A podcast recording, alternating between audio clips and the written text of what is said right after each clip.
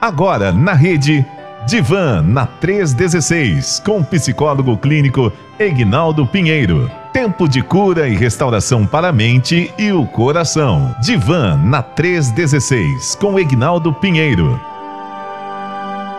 O, o doutor Ignaldo, bom dia, querido, tudo bem? O povo em Barra Mansa tá mandando ver aí, baixando o aplicativo na rede ou não?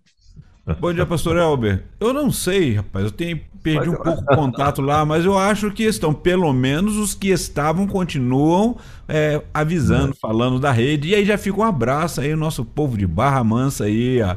Inclusive para Selma Rema e aquela Kátia que o senhor falava que era de Portugal, mas é Kátia Portugal, Portugal. exatamente, é a Kátia Portugal, então, a inesquecível Kátia de Portugal, então, Isso mas ela não é de Portugal não, é daqui do Rio mesmo, então. E também mas tá tudo bem, meu irmão? eu não posso deixar de falar com ele dele também, a família.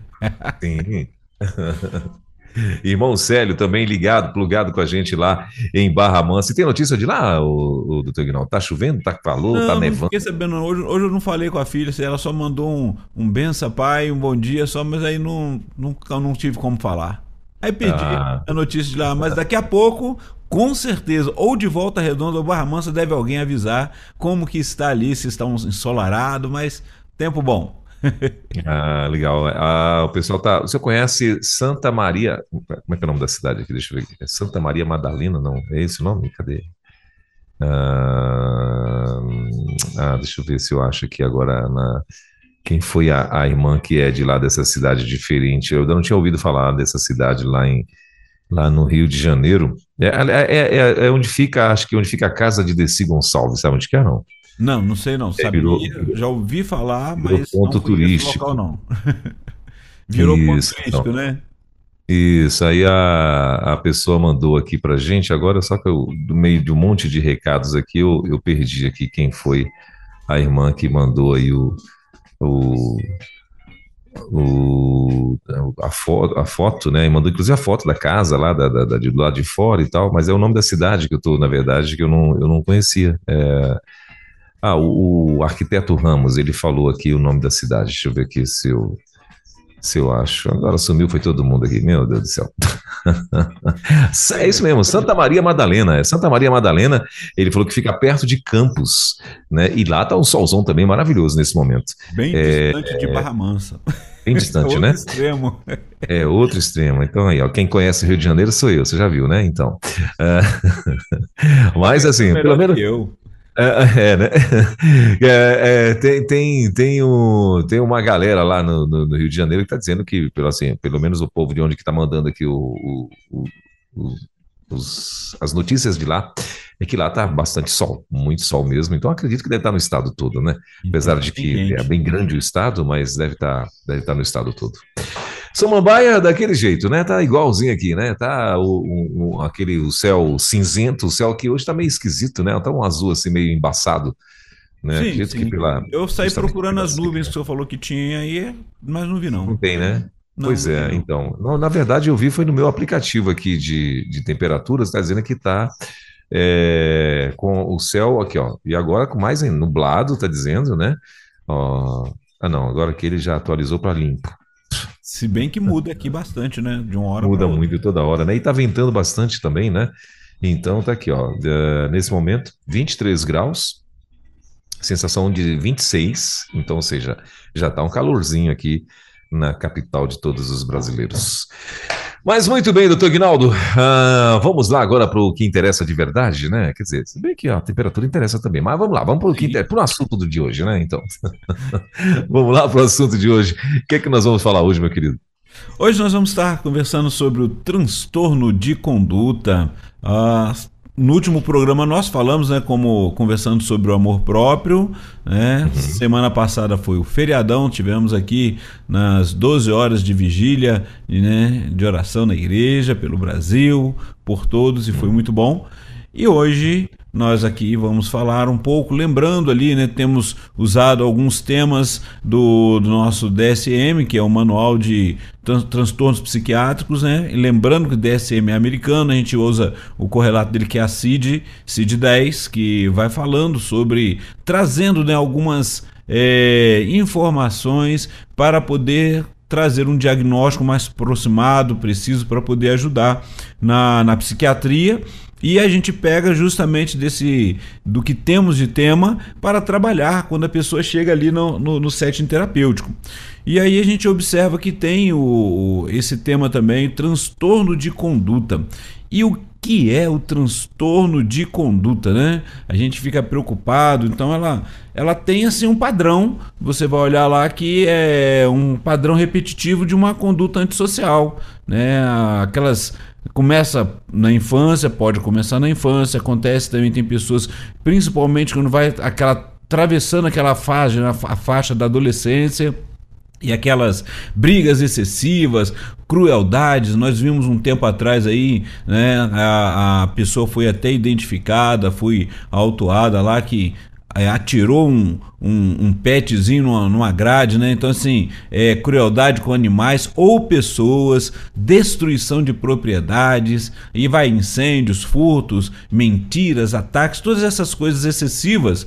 E, e também tem a questão daquele que nós falamos do comportamento desafiador. E aí o que, que acontece? A pessoa que tem essa conduta, geralmente o que a gente vai observando é que ela não tem nenhum remorso não tem senti parece que não tem sentimento em relação a isso. Ou muito pelo contrário, parece que tem prazer em, em fazer tudo isso. Então, é, esse é o transtorno de conduta e a gente vai observando que tem muitas coisas que vão acontecendo. E às vezes, né, a gente sempre cita, e claro, que tem todas as comorbidades, aquelas questões que vão surgindo, mas observa, observa às vezes na, na, hereditariedade, na forma da, da criação, na família, onde ele está, o contexto dele familiar.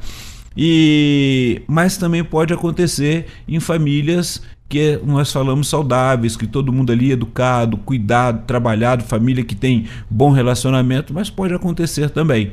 E com isso Claro que vamos observar que pode acontecer, então, dentro dessas famílias, alguém na igreja, né? um adolescente, um jovem. Então, a realidade é observar, trabalhar todo esse transtorno que acontece, que é o transtorno de conduta. Muito bem, transtorno de conduta. E, doutor Guinaldo, a pessoa que, que sofre, né, vamos dizer assim, desse transtorno, é, ela também não, não, não liga para prejuízos financeiros, caso ela, é, ela venha a ter também?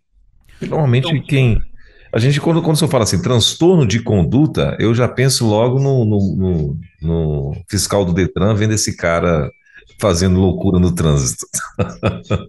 Pois é, muitas vezes, como diz aí no, no, jargão popular, vai começa a cair a ficha, né?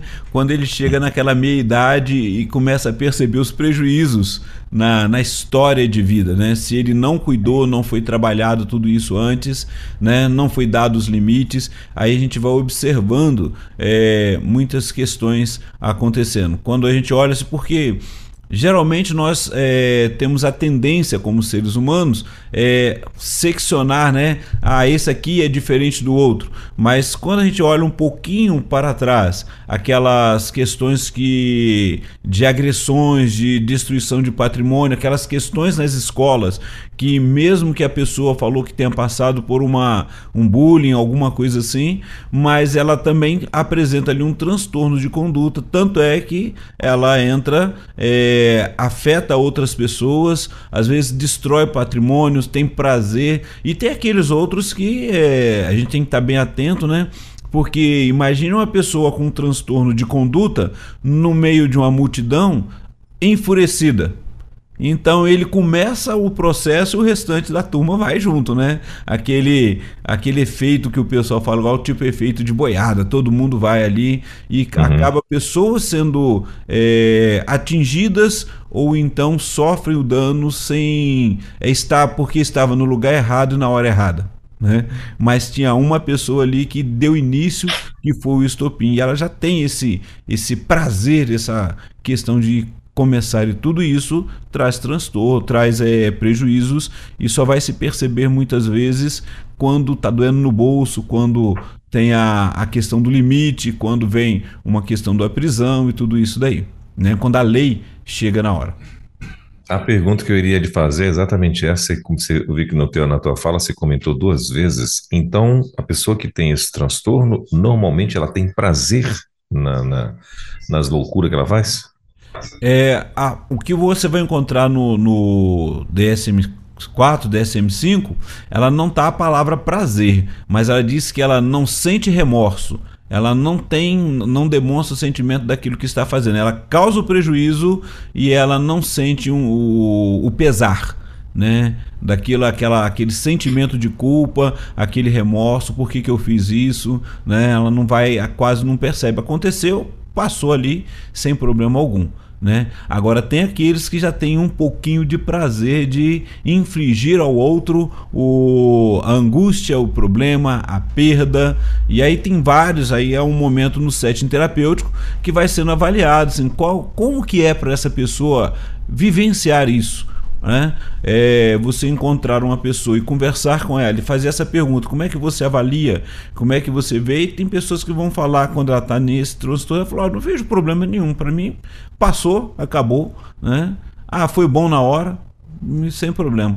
Né? Então, essas são algumas dificuldades e ela precisa então entender que ela tem né, e precisa se trabalhar esse transtorno. É interessante, pastor Elber, que a gente observa que esse transtorno, né, você vai observando na, na, o transtorno de conduta pelo DSM, ele, ele vai dica dar um, um período, né?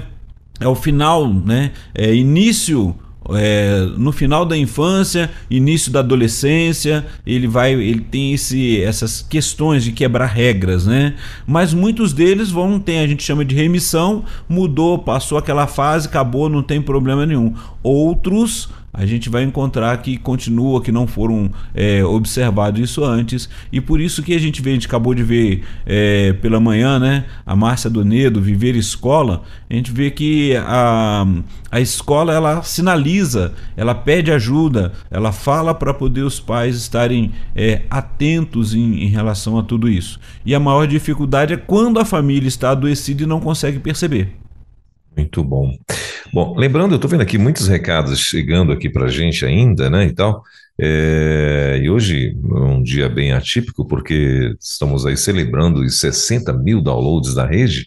Ah, mas, é, e, e, mas assim, eu quero é, lembrar você, né, que se você quiser participar desse bate-papo, quiser acrescentar alguma coisa, algum comentário, ou tiver alguma dúvida, né, também, né, nós estamos falando sobre transtorno de conduta aqui com o doutor Aguinaldo Pinheiro. Então, se você tiver alguma dúvida, uh, você pode mandar para a gente se você está chegando agora aqui na rádio e não sabe como, como funciona, as pessoas que participam do programa, né, desse quadro, a gente não identifica. A gente só faz a pergunta para o doutor Ignaldo e aí ele responde. Então, se você fez algum comentário, alguma coisa, a gente não vai identificar ninguém, ok? Se for mandar por escrito, uh, melhor ainda. Mas se não der para mandar por escrito, quiser mandar gravado, sem problema. Só não se identifica né? É o que a gente pede. Aí você pode fazer a tua pergunta aí normal, tá bom? Uh, aí o telefone é o nosso WhatsApp, né? O 11 9 16. Esse é o nosso WhatsApp, 11 9 16. E se tiver aí fazendo, se tiver, se você faz parte dos 60 mil downloads que baixou o aplicativo, lá tem o ícone do WhatsApp. É só você clicar e aí você já cai aqui dentro disparando aí o teu alô, o teu recado aqui para gente, tá bom? Estamos aguardando você. Uh, doutor Guinaldo, a próxima pergunta que eu queria fazer para ti é o seguinte: uh, uh, se a pessoa, por exemplo, não cuidar, né, ela identificou que ela tem esse transtorno, né, ou, ou identificaram nela esse transtorno, se não houver, houver um cuidado, ela pode, uh, isso pode uh, avançar para uma psicopatia, o cara pode se tornar aí um psicopata de vir estar tá fazendo aí já maldades graves para pessoas e tal. Vamos observar que o transtorno de conduta é, um, é uma questão que leva a pessoa para ele se torna antissocial, né? E, e percebe que a pessoa que ela é, tem uma conduta antissocial, ela vai estar infringindo ao outro, desrespeitando direitos dos outros, sentimentos das outras pessoas e é, ali já está presente nesse. A gente viu que é do início, é, final de, da infância, início da adolescência. Agora imagine aquele adolescente que se torna.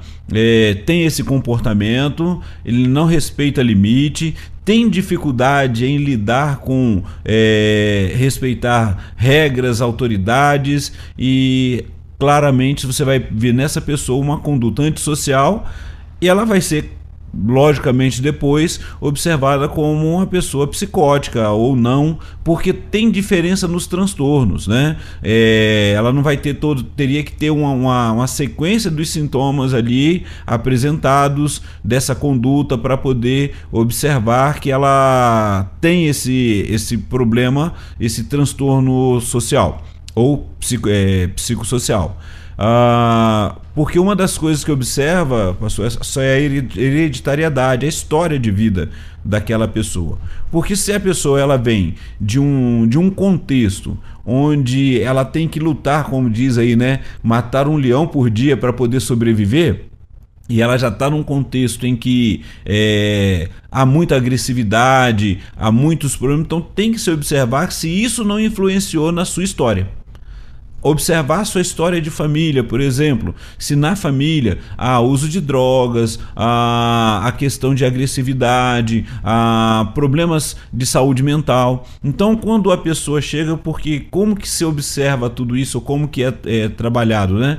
É por observação mesmo. É, alguém vai poder é, trazer esse esse esse contexto, ou às vezes a escola, e essa pessoa é encaminhada para poder fazer as suas avaliações diagnósticas. Né? Olha só, dentro da conduta, o que a gente vai encontrar também. Nós falamos do sintoma. Ela incomoda, ela perturba as outras pessoas, ela sempre está envolvida em atividades perigosas, é, ilegais, ela vai desrespeitar os direitos dos outros, isso está dentro dos sintomas. Quando você olha a conduta dela, ela está marcada por, olha, excesso de briga, ou intimidações, né? Tem aquela pessoa que o contexto dela ela teve que ser agressiva para poder se manter, né? Mas você vai encontrar dentro da conduta antissocial isso aí: crueldade com animais e pessoas, destruição grave de propriedades, né? Então aí tem aquela pessoa. A gente teve um período, é, hoje eu acho que não se fala muito, né? Porque trocou, a pessoa falou: olha, aquela pessoa que pichava, né? Tinha aquela, ela destruindo patrimônio. Isso é uma conduta antissocial. Né? E ela não conseguia. Essas pessoas, muitos delas foram chamadas e hoje são é, excelentes artistas plásticos, né? Através das pinturas, gravuras, muros de colégios, é, apartamento, prédios, até fora do país nós temos pessoas que têm é, é, é, reconhecido né, mundialmente pelas suas pinturas, pelo, pelo que é feito, e que não é uma pichação. Mas tem aquela pessoa que ela tem essa conduta e olha, ela não consegue, ela, ela desafia, por exemplo, quantos que já perderam a vida subindo em locais assim que você olha, de fora você fala como que lá naquele topo daquele prédio, daquele apartamento, daquele condomínio, alguém conseguiu chegar lá e pichou. Olha uma conduta antissocial, ela não consegue lidar com isso. E tem pessoas que já foram processadas, que já foram, mas ela tem um transtorno e esse transtorno é um transtorno de conduta. Olha aí.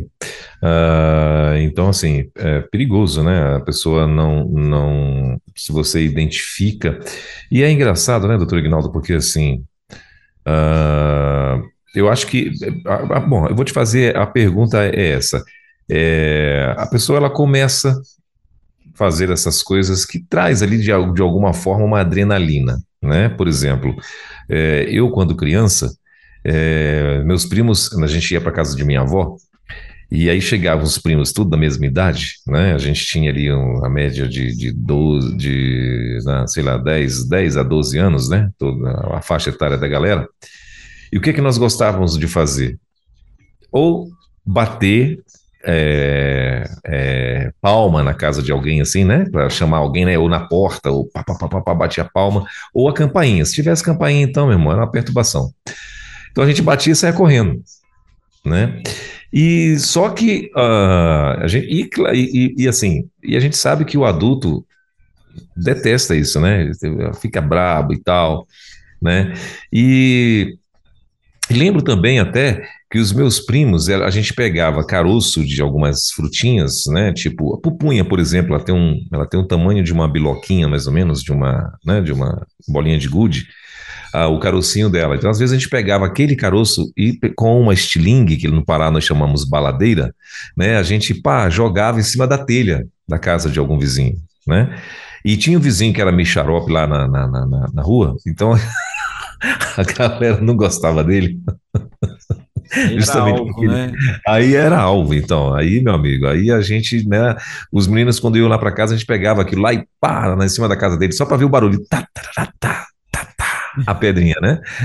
Caindo, ou, ou o caroço, alguma coisa, né? Ele, aí a gente corria, se escondia, ria, ria demais e tal. Só que aí, assim, o senhor falando agora, é, isso pode virar um transtorno, a criança ela vai crescendo, não é repreendida, ninguém está vendo, o adulto não está vendo, não, não. Aí ela começa, ela começa a ter prazer nisso. Daqui uns dias ela não, não, não, não dura nadinha para ela pegar. É, eu nunca fiz isso, não, viu, gente? Assim, de, e eu gostava de desenhar, gostava, mas eu nunca pinchei a casa de ninguém, não. Mas eu, eu sempre gostei de desenhar. Eu, quando, quando adolescente, eu era muito bom para desenhar, gostava de, de, desenhar e tal, mas graças a Deus não, não veredei para esses treinos. Mas assim, uh, se não for, se a criança não for ali de alguma forma repreendida, isso pode virar um transtorno ou não? Ou isso é genético, é um defeito de fábrica mesmo? Acabou que já vem meio doido mesmo. Então, como nós vimos ali, eu acabei de falar, né? Você vai encontrar lá as orientações se é hereditário, é, em relação à a, a, questão da história da família da pessoa, se tem alguém com, com alguma questão é, de saúde mental ou uso de drogas, agressividade, é, tudo isso dentro da família, né? Mas é, vamos lembrar que como o pastor está falando assim, tem aquele tempo da, da brincadeira da criança, as pirraças, né? Hoje uhum. não, não fazem mais isso, até mesmo porque tem câmeras, né? Agora uhum. mudou o sistema, então não tinha só apertar aquela campainha e sair correndo, não, né? Mas o que que acontece? O pastor passou pela remissão, a gente chama de remissão, né? Porque uhum. passou, foi Aleluia. um tempo que aconteceu, converteu. Glória a Deus, Deus é bom. Criança... Exato. Então tem aquela criança que, que é, é uma coisa que incomoda o outro e tudo, mas era uma, uma diversão. Ele foi uhum. corrigido, foi orientado, foi ensinado e isso passou. Né? Agora, quando continua a persistência e a pessoa, assim, os outros vão parando e a pessoa continua desrespeitando direitos, tem pessoas que não conseguem, que aí a gente vê na questão da criança ali, quando nós falamos sobre o transtorno opositor desafiador, né? Então, assim, ele não parou e ele continuou. Isso foi para a idade da adolescência. Algumas coisas foram acontecendo e elas é, deram continuidade. Então, é importante é, estar atento qual é o momento desse comportamento é, é, antissocial. Ele está persistindo, é, tem a falta de a capacidade de aprender é, com as consequências negativas. É, aquela criança que apertava a campainha, no dia que ela foi pega lá pelo, pelo morador, ficou escondido atrás da porta porque sabia que toda hora, depois da escola, aquela hora da manhã, passava alguém e apertava a campainha. Então teve aquele, aquela pessoa que pensou e falou: Vou pegar hoje quem é essa pessoa. Quando Talvez não era nem a mesma pessoa, mas no dia que um ali foi e apertou e ele abriu a porta e falou: Vou falar com teu pai, acabou o assunto. Não voltou mais. Então aquela pessoa foi repreendida, foi ensinada, né? Mas tem aqueles que assim continuam, é, não, não, não tem a remissão, mesmo com os problemas. Que aí foi onde o pastor perguntou que muitas vezes eles vão começar a dar conta e é, dar conta das perdas e nem sempre da consequência, né? As perdas por causa da consequência do, do que fez até ali. Não conseguiu continuar a sua história, continuar a sua vida é, de uma forma agradável, de estar com outras pessoas. Então a questão toda é o problema antissocial mesmo. Sim. É, bom, então, então é, a pessoa de fato ela já ela vem já com isso, ela, ela ela, ela desenvolveu isso né? Então, e, e como, como você explicou aí, pode ser geneticamente. Então, não, não, não, é, um, não é uma mudança de caráter, assim, né? De, de, de, personalidade, nada disso, não, né? Então. Vamos mudar o genético para o hereditário. Uhum. Ele vem Sim. lá de uma história de vida, né?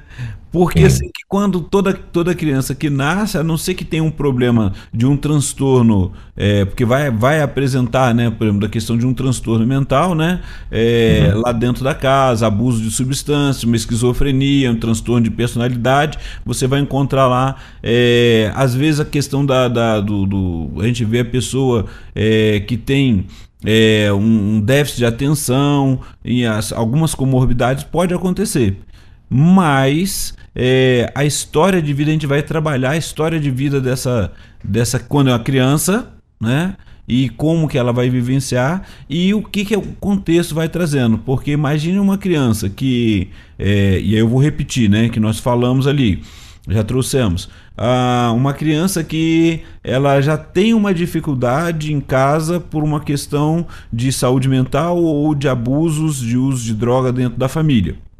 Essa uhum. criança uhum. vai para um, um, a escola e na escola ela tem a sua dificuldade de aprendizado ali e começa a sofrer bullying.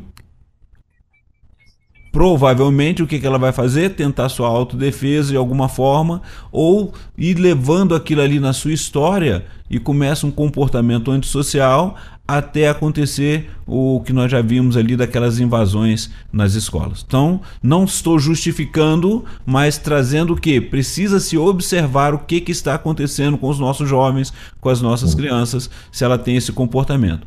Quando você vai lá para o diagnóstico lá do DSM, né, você vai encontrar aqueles comportamentos repetitivos antissociais. Né? Então ele coloca lá vários, por exemplo, furtar objeto de valor, frequentemente perseguir, atormentar ou ameaçar e intimidar outras pessoas, né? lutas corporais e é, crueldades que, com os animais, ferindo eles fisicamente. Então, isso tá, tudo está ali no diagnóstico, você vai observando, e aí você olha que aquela pessoa, assim, vamos dizer, né, vamos observar, é, é para poder ter um parâmetro. E essa pessoa se enquadra em mais de 3, 4, 5 desses parâmetros. Então, muito provavelmente, ela tem um problema de conduta e essa conduta antissocial. Muito bom. Uh, doutor Ignaldo, tem uma notícia aqui lá de Barra, lá de Barra Mansa para o senhor, viu? A, a pessoa está dizendo assim: Bom dia, pastor Welber. Na verdade, é a Ângela, né? Nesse caso aqui, eu posso falar o nome da Ângela. A Ângela está dizendo assim: Bom dia, pastor Welber e doutor Aguinaldo. Um dia abençoado para vocês. É, sou Ângela da Igreja Batista do Conforto, lá em, em Volta Redonda. E ela falou o seguinte: aqui está muito quente, sol rachando. Então, é, Volta Redonda é pertinho lá de, de Barra Mansa? Pertinho de Barra Mansa, próximo. Inclusive, então. Igreja Batista do Conforto. Né? Nós tínhamos sempre um contato. Tem um, tem um pastor conhecido que fizemos o um seminário junto lá, né? Que é o, o pastor Valdir Neves, né? É, trabalhamos junto. Um senhor cozinheiro, trabalhou na Companhia Siderúrgica Nacional. E tem também o pastor Eloí. O pastor Eloí que tem lá. É, imagina que ele foi da época que ele era jovem e eu, adolescente, e eu praticamente junior para adolescente. Então, ele na época, vou entregar ele aqui, ele tocava violino e tocava muito bem. Então, assim, eu ficava observando. Depois ele parou, né? Ah, Acho que ele mudou. Mas você nunca quis. Mas você nunca quis quebrar as cordas do violino dele, não, né, pastor? Não, ficava só olhando, né? Só olhando, ficava ah, de tá longe, bom, era meio tímido. tá certo, então. Uh, doutor Guinaldo, tem uma outra, uma outra perguntinha aqui. Não tem a ver com o nosso assunto, mas a pessoa mandou e, e ela quer saber o que, é que ela deve fazer e tal. Então, ela está aproveitando a oportunidade, na verdade, né? Mas vamos lá, eu vou te mandar e se quiser responder, se não, se quiser também. Mas antes de fazer a pergunta, deixa eu mandar um abraço. Hein, pastor? Antes de fazer a pergunta, deixa eu mandar um abraço à irmã Ângela, né? De lá da Igreja Batista do Conforto e todos os irmãos lá da Igreja Isso. Batista do Conforto. Isso. Muito bem. Uh, é isso mesmo, a Ângela, a Igreja Batista do Conforto em Volta Redonda, no Rio de Janeiro. Uh, deixa eu ver aqui quem é a, cadê a, a, a, outra a perguntinha aqui da, da querida que mandou para gente. Aproveitando a, a oportunidade. Aí, doutor Guinaldo, se o senhor quiser responder aqui no ar, beleza? Se não, pode responder depois também, porque não tem a ver com o nosso assunto, tá? Mas ela está dizendo o seguinte: é, perdi meu pai de forma muito triste Uh, um caminhão tombou, morreram cinco pessoas. quatro adultos e uma criança de sete anos. Foi muito triste. Não consegui acompanhar tudo. Mas lembro que passei muito mal. Não sei uh, identificar, mas. Uh, ela falou: não sei identificar, mas tenho um transtorno mental. Uh, dificulta meu desempenho físico. É, estressada com tudo em pouco segundo. Acho que ela, né? Acho que ela fica estressada. É, já abandonei meu trabalho sem saber explicar e também já travei várias vezes. Uh, eu era, uh, eu já era grande uh, quando perdi meu pai. Isso tem 20 anos. O que devo fazer?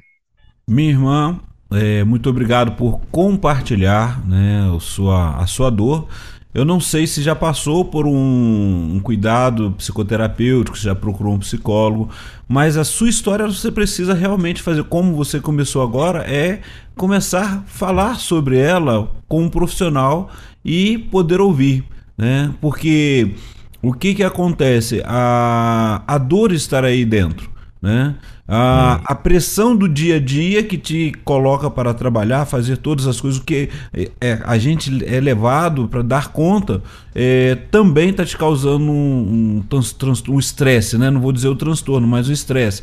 E aí isso daí pode entrar uma depressão, uma angústia é, que está vivenciando. Então, ela, ela inclusive, ela, ela acrescentou aqui, doutor Ignaldo, claro que a gente não está identificando e nem vai identificar ninguém que participa aqui com a gente, só as perguntas. Ela, inclusive, botou aqui, ó, é, sinto, é, me sinto muito envergonhada por conta disso. Então, não é para se sentir vergonha, não. Nós, é, nossas emoções, elas, elas nos afetam. Eu lembro, e aí eu vou trazer uma, só para ter ideia, eu vou trazer uma experiência minha, né? Na ocasião, eu, porque a gente também passa por orientação psicológica. E eu lembro que eu ainda estava fazendo a graduação, pastor Elber. E eu estava socorrendo uma pessoa, cuidando, estava no, num hospital, quando chegou uma família, e essa família, a pessoa estava infartando. Então, o que, que aconteceu? Essa pessoa, o familiar, já era uma pessoa de idade, veio a óbito. Mas como foi uma emergência ali, eles só colocaram aquele biombo ali próximo de onde a gente estava aguardando e foi usado o desfri, desfibrilador, né? Esse acho que uhum. é o uhum. nome, mais ou menos. E assim, por três minutos, ou melhor, aquele momento de tentativa, a família estava do lado de fora, eu estava próximo ali ouvindo também o que estava acontecendo, era uma emergência, não dava tempo de ir para a UTI, e houve um silêncio. Depois dos três das três tentativas usando aquela máquina, né, para reanimar o desfibrilador. E, e aí houve um período de silêncio. Depois daquele período de silêncio foi comunicado à família. Eu fiquei por um bom tempo. Eu falo, hoje eu consigo lidar tranquilamente ouvindo, falando sobre isso. Mas eu lembro que eu, na, na, na graduação eu chamei a, a, a nossa psicóloga que estava lá, que estava dando aula. E aí conversei, falei, por que, que eu fico. me incomoda tanto, né? E aí ela falou justamente aqueles três, aqueles segundos ou minutos, não sei se levou um minuto, de silêncio até que foi dada a resposta, ela falou assim que aquele é o silêncio da dor. E aí, assim, é, de vez em quando eu lembro disso. De vez em quando eu lembro, e olha como que já, já tem muito tempo. Eu me formei em 90 e. É, foi em 2005, se eu não me engano. E 2005 ou 2009 que eu me formei. E foi isso mesmo, eu fiz a faculdade de 2005 a 2009. E isso aconteceu antes desse período. Né? Ou nesse período. Então eu guardei isso na minha mente. É, aqui a gente fala que é o, o a audição, a, a questão né, que ficou a memória auditiva ficou guardado. Então, assim, aquele período de. de não, lembro, não lembro se foi minutos ou se foi segundos, mas aquele minuto parecia que foi uma eternidade que eu estava ali sentindo a dor daquela família e ouvi quando é, vi, né, quando foi dado a notícia.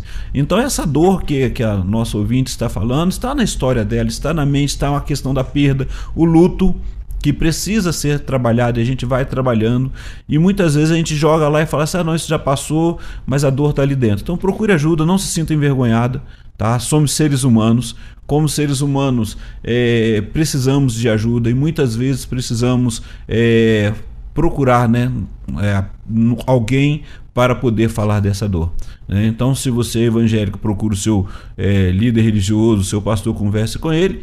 E se isso ainda não foi o suficiente, assim, você viu que ainda não teve como, vá procurar um profissional de saúde. E vai te ajudar muito. Muito bem. Maravilha. Obrigado, então, a querida que participou aí com a gente. Deus abençoe. Ah, ah, doutor, é, doutor e, e assim, voltando agora aqui na, na, na, na no transtorno de conduta, é, dá para a pessoa é, descobrir, assim, quando ela, ela, ela, logo no início, vamos dizer, desse transtorno, a pessoa consegue descobrir que ela já tem, que ela, que ela sofre desse transtorno e tal, ou não, tem que esperar a evolução do negócio? Na realidade, você vai observando a história da pessoa. Imagine aquela criança, né? Uhum. Vou chamar de criança, mas ele não gosta que chame de criança porque é um pré-adolescente. Né? Antes Sim. dos seus, iniciando ali os seus 13 anos de idade, antes, já fugiu de casa, fica frequentando, o pai fala, e para não ficar, vai orientar. E é uma questão também que a gente tem aqui a, a história de vida, né? Uhum. É, quem cuida da família, quem educa e quem orienta, a primeira sociedade que você vivencia é o seu lar, são os seus pais. Né?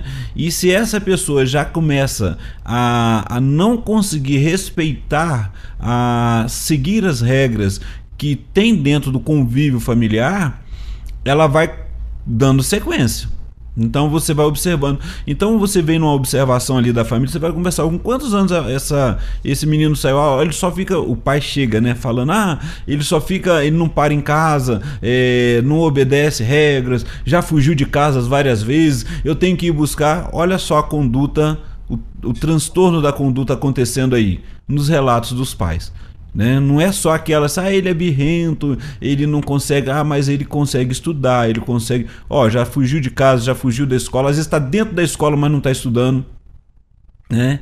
É, e tem aquelas diferenças, né? É, no, no, nos meninos, por exemplo, são mais é, agressividade, é, coisas mais pesadas, né? A gente fala isso, né? E já a menina é aquela menina que vai mentir mais, né? Fica fugindo, vai trabalhando ali em relação a, a faltar aula ali, e você vai observando as condutas que a pessoa está vivenciando. E aí, quando chega um momento, quando chega a notícia ou quando chega a resposta dentro para os familiares, é, essa pessoa já está vivendo esses desafios esses, essas violências, esses problemas já há muito tempo.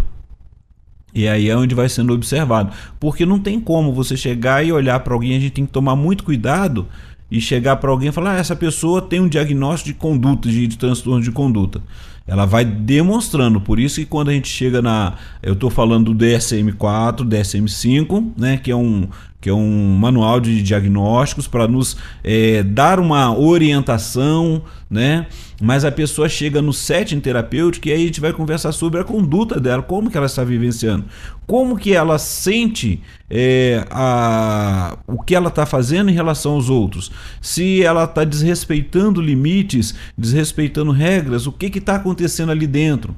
E se ela começa a falar que para ela não tem problema nenhum, isso tudo ah, ela gosta de fazer, ou ela faz mesmo, ela tem que. É, é uma pessoa que é agressiva, é, ela, às vezes ela vai falar: oh, dentro da minha casa aconteceu isso, eu fui criado dessa forma, é, tinha problemas. Então você vai traçando um perfil olhando o que está acontecendo, não olhando o rótulo, né? Não olhando aquela questão, ah, essa pessoa tem isso né? Porque às vezes a gente tem várias outras situações ali dentro da, da, acontecendo que precisam ser cuidadas. Mas se ela tem aquele padrão é, persistente do transtorno de conduta, é, um comportamento antissocial, é uma pessoa que já foi envolvida em furtos, é, já abusou sexualmente de, de outras pessoas, é, já passou por, por assaltos, roubos, foi cruel com, com animais, fugiu de casa né, logo cedo. Você está olhando tudo isso, né?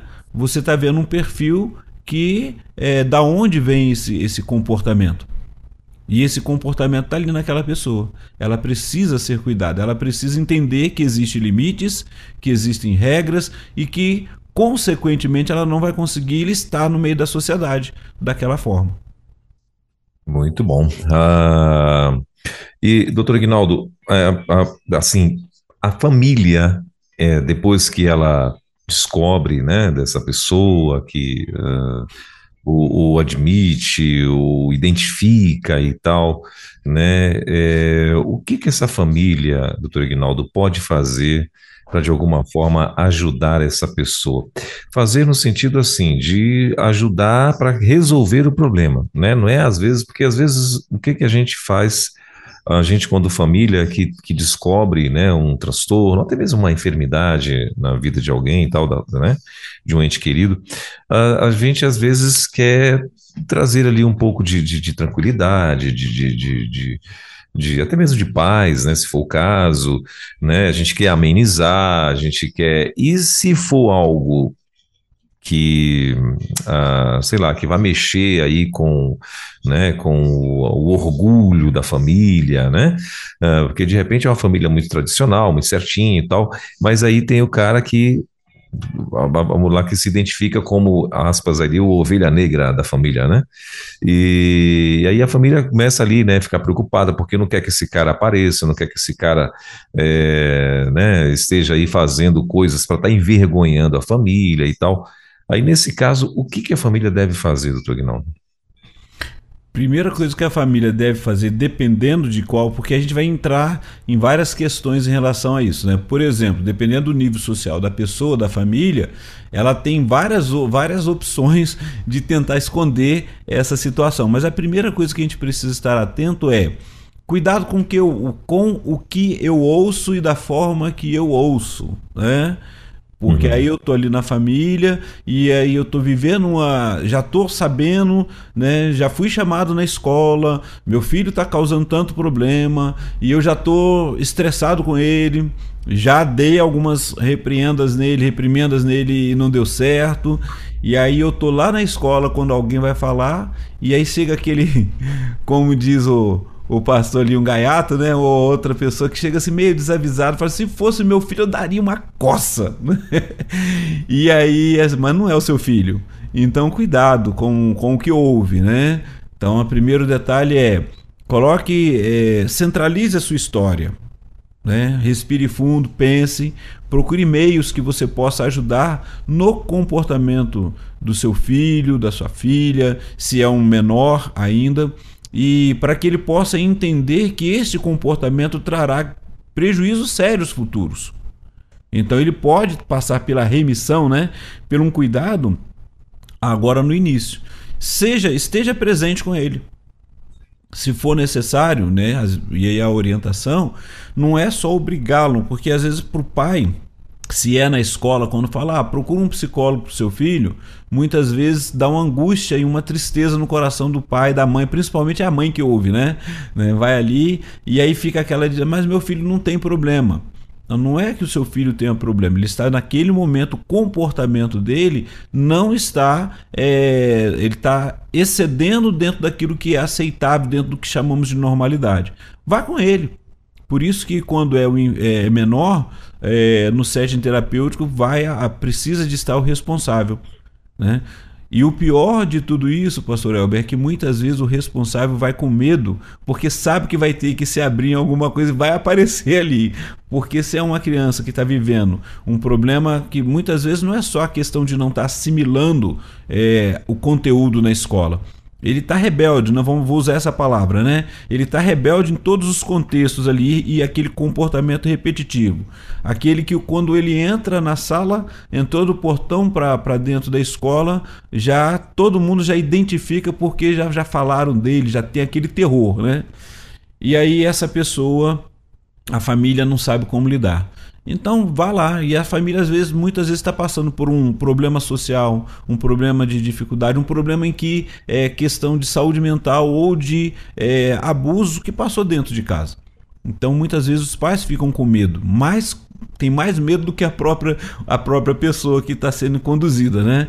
E aí obriga essa criança, essa pessoa a ir para lá, para dentro de um, de um set terapêutico e ela vai assim, não quero falar, não quero conversar, mas chega num certo momento em que há o, o, o aquele momento que a gente chama de rapport, que ele, que ele consegue é, ter o vínculo ali ele começa a falar. E aí essa família vai ser chamada também para passar por um momento de, de poder ver o que né? É, e ela fica constrangida, a família fica constrangida. Mas a, a, a terapia familiar é para isso, é para poder ajudar, tirar esse constrangimento e poder é, é, ajudar no crescimento de todo. Encarar o, encarar o problema, né, doutor Aguinaldo? Assim, na é verdade, é, não é fácil. Às vezes é muito. É, a, a grande maioria, a grande dificuldade, vamos dizer assim, né, das famílias que por exemplo, no caso desse transtorno, eu acho que é exatamente isso daí, né? Primeiro que a vergonha, né? Ali a, o constrangimento e tal, mas tem que, não, não pode deixar, sabe por quê?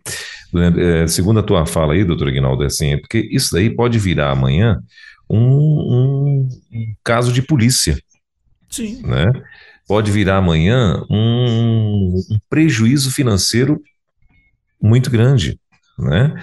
Porque é, vamos dizer que essa, essa pessoa ela pode pegar um carro, ela pode pegar uma arma, ela pode pegar, é, ela pode roubar uma, uma coisa né, é, de muito valor, né? E aí quando a casa cair, né, não é só aquela pessoa, sobra para todo mundo, né? A família toda fica ali abalada, e, né, e porque a, é, é, isso veio acontecer e tal.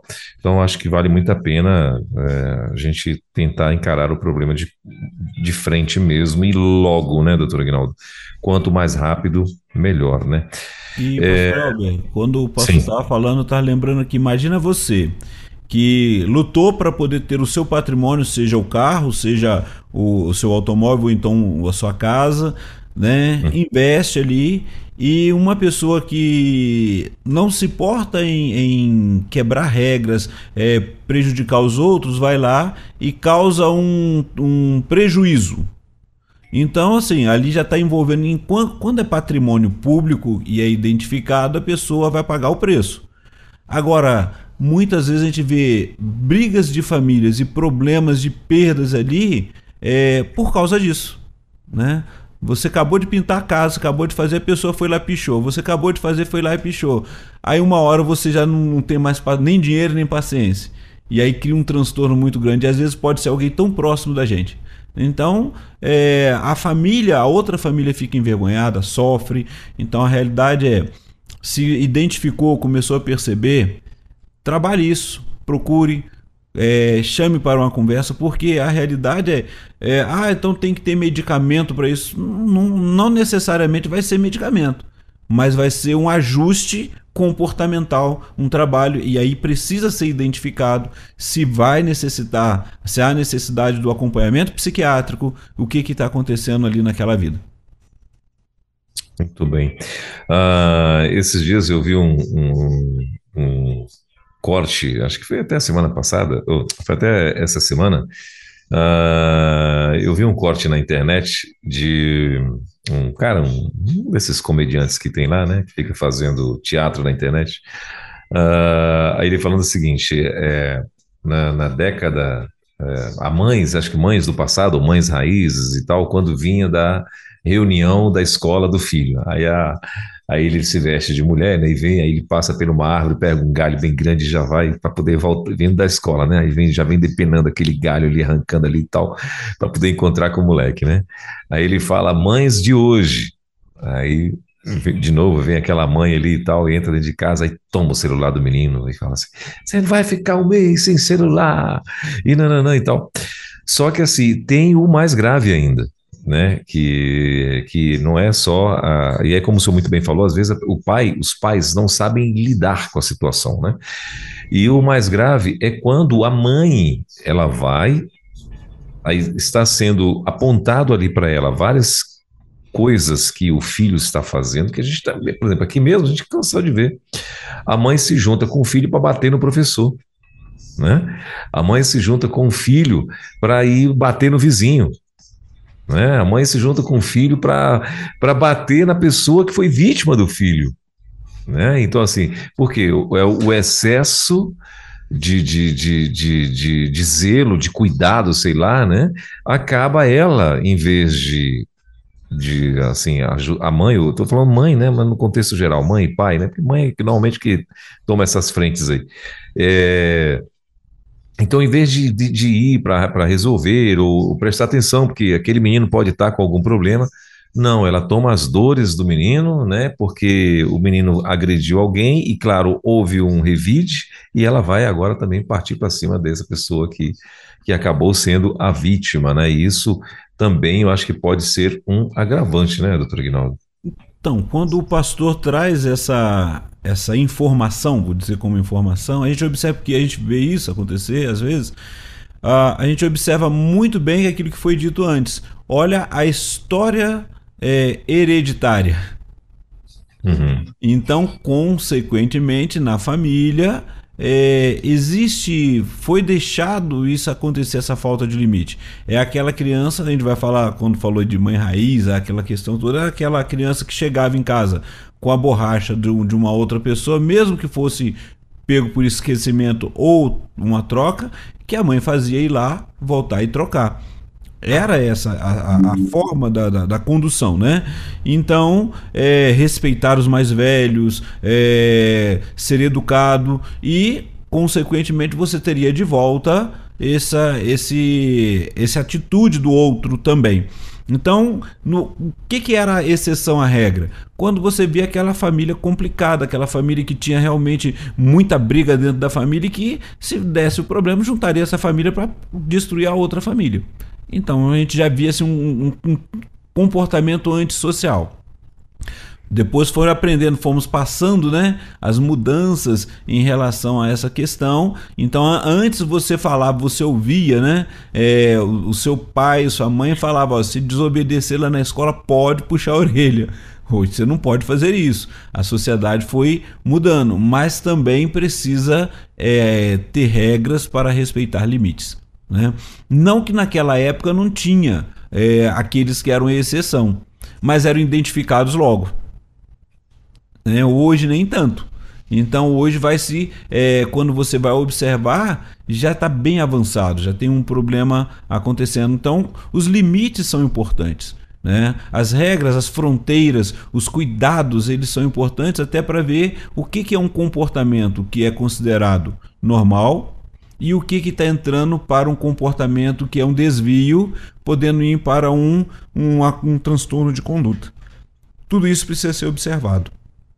Por isso que no setting terapêutico, pastor, a gente vai é, trazendo essa anamnese, essa investigação, conhecendo a história, né? E aí procurando e retornando para a pessoa que está vivendo, seja a criança, seja o momento ali, é, se ela não tem percepção da, de que a sua atitude vai estar tá trazendo é, problemas para o outro e, consequentemente, ela vai ficar isolada. Alguém vai colocar ela de fora. E se isso é bom para ela, se viver esse isolamento é bom, né? E aí a gente vai observando que a maioria dos problemas em que tem um, um vulto muito grande na sociedade, aquela pessoa em algum momento ela foi indo para o isolamento, vivendo a dor dela. E ela vai e descarrega essa dor em cima de outros, porque entendendo que a culpa é dos outros. Muito bom. É dificuldade. Sim.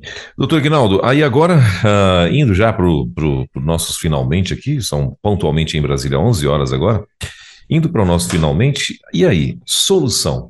Existe remedinho? Ah, vou tomar um remédio e vou parar de, de, de ser uma pessoa é, que tenha transtorno de conduta. Pois é. Qual é o nosso problema? Que ele é sempre um remédio. né? Porque você pois toma é. um remédio e o remédio dá aquela acalmada e você não precisa falar sobre. A, a solução é diálogo, é cuidado, é, eu me conhecer, o autoconhecimento que a gente sempre fala aqui, eu poder me conhecer, saber quais são os meus limites e o limite do outro. Né? É, entender que em havendo alguma dificuldade, é aquele relacional, eu chegar e, e, me responsabilizar, pedir o perdão e, se for necessário, pagar o preço né? de, de investir em São Então, a realidade é trabalhar a forma mais eficaz. Né? É que se a família percebeu que o filho está passando por isso dali, sente, converse, trabalhe com ele, né? Ah, pode falar com ele, olha, a escola me chamou por causa desse motivo e o que está acontecendo, o que está faltando, o que, que, a gente pode te ajudar, né? É, nós vamos caminhar juntos, vamos para, para um, uma psicoterapia de família, né? Agora, as diferenças vão ser tratadas. Por exemplo, aquela pessoa que tem um TDAH, ah, que tem um outro problema, uma depressão que está vivenciando, ela vai conseguir também ser diagnosticada e vai, vai ser trabalhar tudo isso. Mas não tem como você é, trazer uma resposta se você não sabe o que está acontecendo, o que se passa por ali. Né? E a pessoa que já chegou ela não teve limite nenhum. Chegou no momento, ela é, antes, é uma pessoa que tem um comportamento antissocial, ela vai sofrer os prejuízos. E aí, às vezes, é difícil de trazer é, logo. Né? Então a gente vê assim, essas grandes festas, esse onde está um grande ajuntamento, sempre tem aquele que às vezes foge um pouco à regra. Eu preciso estar atento se aquilo é bom para mim ou não, se é bom estar nesse comportamento, se eu não vou ser envolvido e sofrer o prejuízo também. O que, que eu quero? Então tudo isso começa desde o final da infância, início da adolescência, se ele passou por esses momentos, se tem algum problema dentro de casa que, que tem magoado, procure ajuda. Né? A realidade é a escola ela vai ajudar muito. É, a gente tem falado muito sobre a capelania escolar. Se tem um capelão na sua escola, vai lá conversar com ele, vai ajudar. Se for identificado, não esconda, tenta trabalhar isso daí. Né? Então, todo esse transtorno, porque é para fugir ou mudar. Né? O que a gente observa, a gente fala assim, pode muito bem ser uma fase e essa fase acabar. Mas pode persistir e ter prejuízo muito, muito sério emocionalmente para aquela pessoa. Chegou uma pergunta aqui, doutor Ignaldo, é, de uma ouvinte. Ela está dizendo assim: o transtorno de conduta está ligado à sociopatia? Se não tratado, pode levar é, perigo tanto para a pessoa quanto para quem convive com ela? A última pergunta é assim: quando não, não é tratado, afeta todos, a própria pessoa e aqueles que estão à sua volta. E perigo? O, o sociopata... Pode trazer perigo? Hã? Pode trazer perigo? Ela perguntou. Imagine um sociopata né, que causa prejuízo aos outros na, na sua condição né? Ele vai trazer perigo para ela e para outras pessoas. Ele não tem, não tem uhum. essa questão do medo. E aí a gente olha, por exemplo, uma, uma criança que ela tem é, começa a se observar o, o, transtorno opositor desafiador e essa criança ela não foi trabalhada, ela não foi é, dados limites, não foi conseguido fazer uma remissão em relação a isso daí, ela tem assim uma possibilidade de se tornar um sociopata lá na frente. Porque ela não vai ter limite mesmo. Ela não vai é, trabalhar. Então, assim, a gente não tem como explicar, e aí esse é o, é o perigo, né? Eu falar, esse aqui vai ser isso e aquele ali vai ser outra coisa. Não, eu preciso estar atento justamente nessa conduta e trabalhar. E se ela não sente remorso em causar problemas para o outro, nesse transtorno de conduta, e não for cuidada, ela vai continuar com isso para a sua história. Então pode ser é, que ela chegue a um, a um estágio desse, sim, uma condição dessa. Mas eu não tenho como falar que aquela pessoa que tem, aquela criança que tem um, um problema de conduta que vai se tornar um sociopata. Haja visto que teve gente aí, né, que, né, passou, que ficava apertando a campanha dos outros e parou. Exatamente, o bichinho se converteu. Aí, ó. Tá não vai mais apertar a campanha de ninguém, não. Aí, ó. Tá vendo? Então, assim... Isso era tão engraçado, doutor Ignaldo, que às vezes a gente ia para a escola, aí tinha um gaiato, né? Ia, ia sempre de turminha, né? Que nessa época ninguém andava de ônibus, então. É, e a escola dois, acho que eram, acho que a escola lá de casa, talvez, talvez fosse uns dois, dois, três, dois quilômetros mais ou menos. Uh, e aí a galera ia de turma, aí sempre um gaiato ia, né, e apertava. Aí todo mundo tinha que correr, né? Quem que ia ficar? Né? Ninguém. Então... E aí era divertido então, você correr. É, então, exatamente, é para chegar mais rápido na escola. Meu Deus. É, doutor Ignaldo, tem uma outra pergunta aqui que chegou também agora aqui de uma outra ouvinte. Ela está dizendo assim: Graça e paz. Tem uma criança, tem uma criança na igreja que, faz, que faço parte, que ela tem 11 anos e está com o costume de pegar, furtar alguns objetos na igreja, na sala e também onde ela chega. E é, onde ela chega e tem a oportunidade de, de pegar algo. A avó disse que não sabe o que fazer. Aí a pergunta dela é: Pastor, ela tem esse transtorno de conduta? Então, ela está desenvolvendo ali, está começando a, a ter uma questão de uma conduta antissocial, porque isso desagrada aos outros, e também isso olhando assim, falando pelo que eu estou ouvindo, né? Sim. Não estou dizendo que ela tem um transtorno e pela idade dela ela pode começar a ser trabalhada para é, sair desse comportamento. Os uhum. limites. Que bom que a avó sabe. Que bom que já tem outras pessoas que podem trabalhar. O que não, não pode se fazer é deixar que continue fazendo. Né? Então, assim, olha, já está furtando objetos de valor né? Ah, daqui a pouco está saindo de casa, ela começa a é, invadir é, espaço dos outros, né? Então assim, ela está dentro. Então lembra que eu estou falando aqui do diagnóstico que está no DSM, né? Ele está mostrando que essa pessoa está caminhando para esse tipo de conduta. Uhum. Pode ser mudado, pode. A observação é feita agora, né? E é saber assim, por que ela faz isso. Né? Lembra aquele garoto que ficava, tinha o prazer de arranhar o carro dos outros? Né? Que é um transtorno, né? E aí você pergunta, por que, que você faz? Ah, porque eu gosto. Opa, então peraí. Então, quais são os prejuízos que acontecem quando você faz isso? Então, a oportunidade que tem agora, enquanto tem o controle dela como o menor, que alguém é responsável por ela. Então, assim, a igreja já sabe que o que a gente faz muitas vezes é: ah, esconde tudo. Uma pessoa chegou, você vai esconder. Não, tem alguém tem que alguém tutelar essa criança. Tem que alguém chegar para ela, seja o, o diácono ou alguém lá, e conversar com ela e saber o porquê que ela está fazendo isso. E quais são os prejuízos que ela vai ter se continuar nesse, nesse processo? Que imagine daqui a pouco, 16 anos, vai para um um lar infrator. Quando for maior, vai, pode pegar uma prisão. E é uma, aí sim, ela já está dentro de uma conduta antissocial. Então, se pode fazer agora, ajude essa criança agora. Muito bem. Uh, nós estamos no, no Divã da Rede, com o doutor Ignaldo Pinheiro, hoje falando sobre transtorno de conduta. E para você que está aí ligado com a gente, uh, esse programa vai ficar gravado, né? Ele vai, ele vai estar em todas as nossas, em todas as, as plataformas de podcasts, a gente está lá também né, também no YouTube e ainda aqui no site da rede. Então você pode depois ouvir ou assistir, né? Você que ainda não conhece o Dr. Ignaldo, gostaria de conhecê-lo, então você pode assistir no YouTube depois aí, ó. Daqui acho que umas duas horas deve estar por lá já esse programa gravado. Uh... Doutor Ignaldo, então, pra, pra, pra como, vou, vou, trazer aqui como se for como a minha última pergunta é um adulto é, que de repente se encontra desta forma e tal. E, e, pelo que o senhor conversou, pelo que o senhor falou aqui todo esse tempo, uh, é como se ele estivesse com uma espécie de uma cortina, seria isso?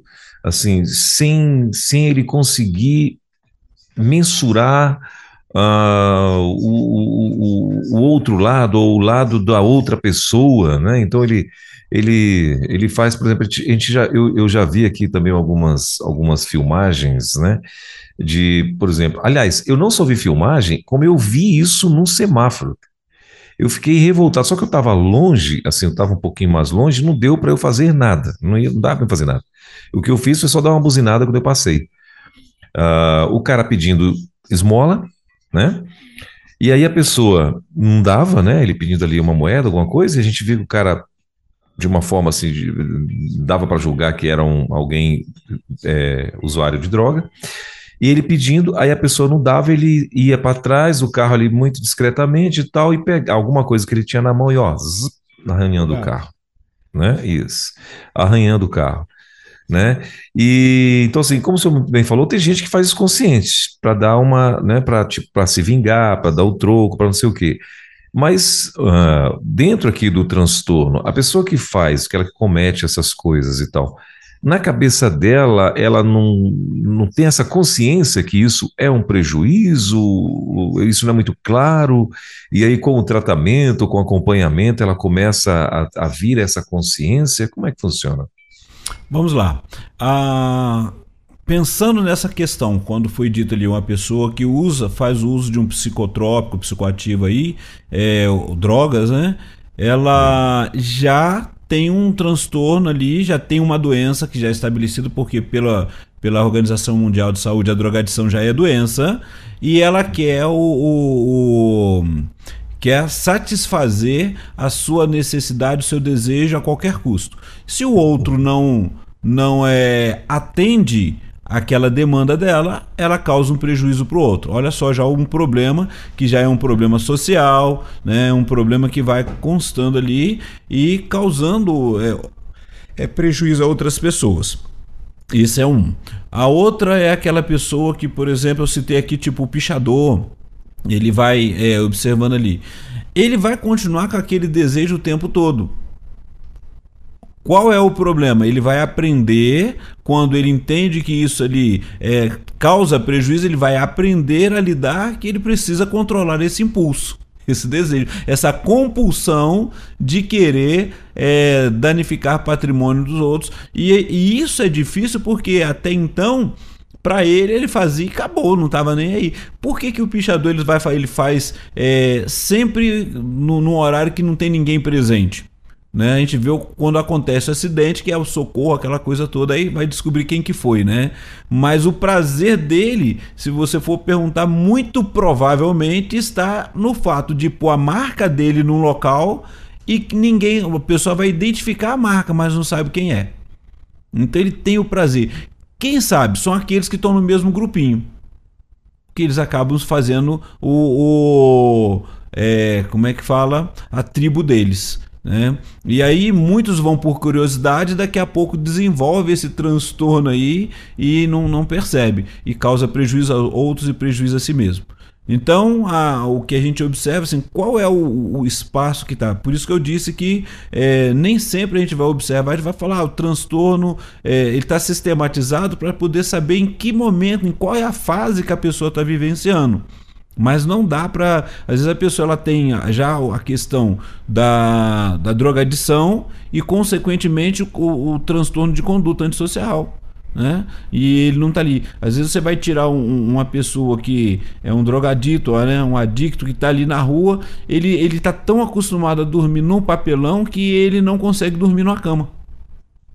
Olha quantas dificuldades. E a gente vê familiares sofrendo por causa disso tentam de todas as formas. Por isso que buscam ajudas em todas as redes, é, é casa de, de recuperação e é, tudo, tudo isso aí. E a gente vai observando e na nossa denominação a gente tem as cristolândias que ajudam muito, que vão, mas a pessoa tem que ir por vontade, que ela percebeu, olha só, ela entendeu que o comportamento dela está antissocial, uma conduta antissocial e que precisa ser mudada e ela não tem força. Ela está numa drogadição em algum outro momento ou passando por um outro transtorno.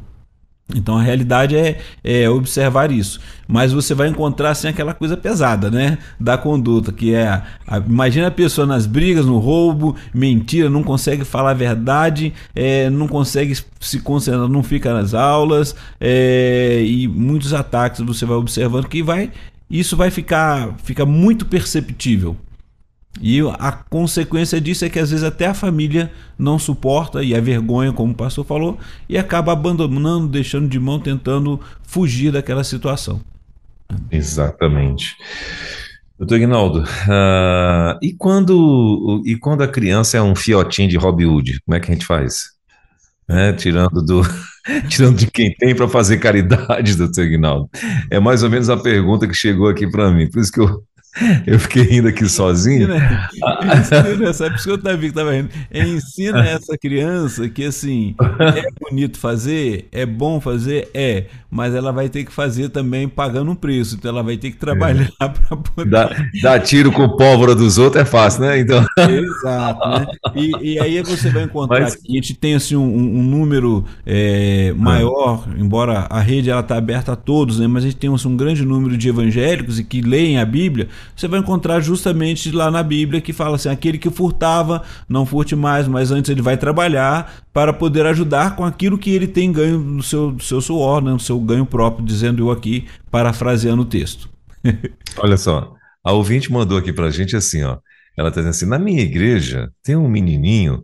Né, que pegou o dinheiro do cofre do irmão, né, ou seja, do irmão dele, né, uh, o valor de 100 reais e deu de oferta na EBD. Eita, olha aí, ó. Que maravilha, né? Aí, aí ele falou assim, ó. Ela, ela, falou assim, ó. Ele deu, ela, ele deu de ofertinha na sala de, da, na sala da EBI, foi que ela botou aqui. Aí uh, ela mandou mais aqui, deixa eu ver o que, é que ela tá. Aí passamos para os responsáveis. Aí ela quer saber, ele tem nove aninhos. E será que ele já está desenvolvendo esse transtorno? É a pergunta. Não, não. Não, é, doutor Guinaldo, não, né? Muito provavelmente ele ouviu, falou que a gente vai vendo, ficou incentivado, gostou que precisava de ofertar. Ele só não tinha como, ele procurou, ele poderia ter pedido. Então é, é. orientar essa criança que assim que ele precisa, é, ou ele vai juntando aquilo que vai aprendendo, vai recebendo dos pais, ou então convidar o irmãozinho se ele queria ajudar ele a ofertar. Só é. isso. Né? Só isso. Não, ou é então assistiu, assistiu o desenho do Robin Hood, pastor. E, é, é, é, pode ter sido. Às vezes ele vê a informação e ele fica empolgado e aí vai fazer com o, o do outro. Então ele vai, não, você precisa trazer do que é seu. Aí ensinar o texto de Davi para ele, né? Lá no, uhum. né? Ensinar ali o, o, quando ele estava na ira de Araúna, não darei, não, não darei minha oferta que não me custe alguma coisa. Alguma coisa, verdade. Então, se, esse é ensinar, né? Muito bem. Doutor Guinaldo, são 11 horas e 17 minutinhos, deixa eu, eu, eu libero 18 agora, deixa eu começar a liberar o senhor aqui, né, porque daqui a pouquinho eu acredito que o senhor deve ter atendimento, e eu quero mais uma vez, claro, agradecer aí a tua participação, a tua presença aqui junto com a gente, né, essa parceria, graças a Deus, né? Você tem conseguido estar aqui com a gente ao vivo todas as, todas as quintas, isso é, é bacana demais. E semana que vem, já tem o, o, tema da semana que vem? Temos o tema da semana que vem, é importante trabalhar. Eu, eu não falei ainda, né? Mas estamos uhum. na campanha do Setembro Amarelo, que é a prevenção ao suicídio, né? E uhum. mas semana que vem não falarei sobre isso. Falaremos o nosso tema é, é cuidar da mente. É importante? Né? Quando a gente fala da, de cuidar da mente, vem a questão da saúde mental, as pessoas pensam que é um problema psicológico, mas a questão é: cuidar da mente é importante? É importante para todos ou é importante para quem? Então quero convidar o nosso ouvinte ali, um servo do Senhor, aquele que está trabalhando no dia a dia, né? É, independente da sua questão religiosa, mas é para pensar como é que está a sua mente, como é que estão os seus pensamentos, como é que estão as suas emoções. Cuidar da mente é importante? E aí já pode mandar resposta para a gente, aí a gente vai trabalhar isso quinta-feira que vem. Maravilha. Para mim, doutor Ignaldo, quando você fala assim, cuidar da mente é importante, eu já me penso, eu já penso assim, eu, eu num, num, num carro, entendeu? E, e, e viajando, indo para o Nordeste, para o Pará, pronto. Para mim, a melhor coisa para cuidar da mente é isso daí, ó, é ver estrada, meu irmão. Pensa. Já é um exercício, olha só. Já é uma forma de cuidar da mente. Olha que maravilha. Maravilha. Doutor Ignaldo, obrigado, querido. Deus abençoe. Então, quinta-feira, você já pode ir pensando na resposta, inclusive já pode ir já se organizando para quinta-feira. Avisa todo mundo, né? Porque vai vir esse bate-papo aí, ó. Cuidar da mente é importante? Semana que vem, no Divã da Rede, com o nosso querido doutor Ignaldo Pinheiro, nosso psicólogo clínico, que também está aqui com a gente toda quinta-feira, a partir das 10 horas da manhã. Doutor Ignaldo, bom fim de semana, Deus te abençoe. Quinta-feira, permitindo Deus, estaremos, de, estaremos juntos aqui de novo. Obrigado, pastor Elber. Um abraço aos nossos ouvintes. Inclusive, pode mandar também o que, que você faz para cuidar da sua mente, né? Olha aí. Mas tá falando é aproveitar todo esse, esse momento, igual o pastor acabou de falar sobre a história, né? A história da rede, como que a rede impactou, está impactando a sua vida, a rede 316. Então, um abraço aí a todos, um abraço a toda a equipe aí, pastor Elber. Até mais, até quinta-feira que vem, se Deus quiser. Valeu, querido. Deus abençoe e bom fim de semana. Você ouviu Divan na 316 com o psicólogo clínico Egnaldo Pinheiro. Ouça o podcast Divan na 316. Tempo de cura e restauração para a mente e o coração. Acesse agora a nossa plataforma rede316.com.br.